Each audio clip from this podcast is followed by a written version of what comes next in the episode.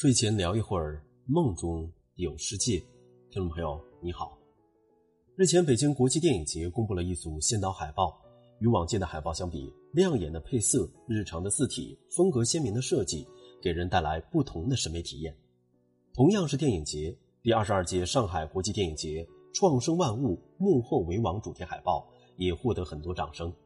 可以说，电影节的海报不仅仅是电影节的宣传载体，更成为大众重新审视平面设计的一扇窗口。生活中，平面设计无处不在，一张广告、一本杂志、一块招牌，或许都曾闯入行人的视野，却很少引起人们的特殊关注。他们默默包围着我们的生活。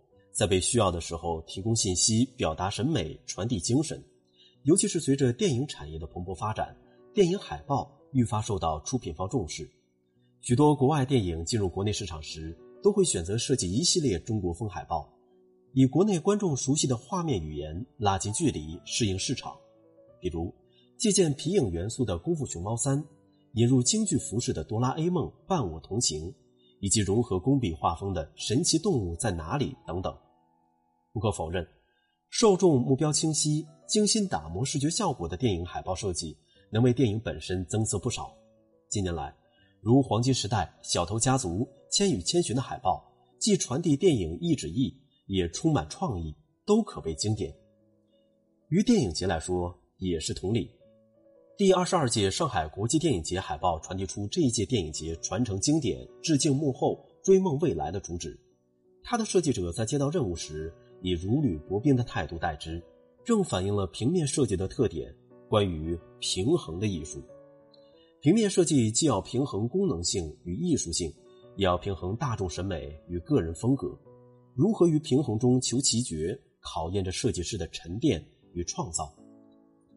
沉淀源于传统，作为一门现代学科，设计尽管形成于西方，但我们并非只能做追随者。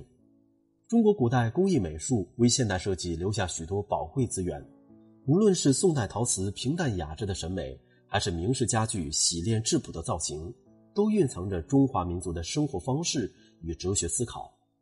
这些古老的智慧，恰恰是构成中国现代设计内在精神的核心。细心观察可以发现。国内诸多电影节设立时，都曾从传统文化中汲取意象作为自身形象精神的一部分。金鸡取自于金鸡啼晓，寓意百家争鸣，鼓励电影工作者闻鸡起舞。天坛奖以世界文化遗产命名，追求天人合一、美美与共。First 青年电影展以板砖为奖杯，意在为青年电影抛砖引玉、添砖加瓦。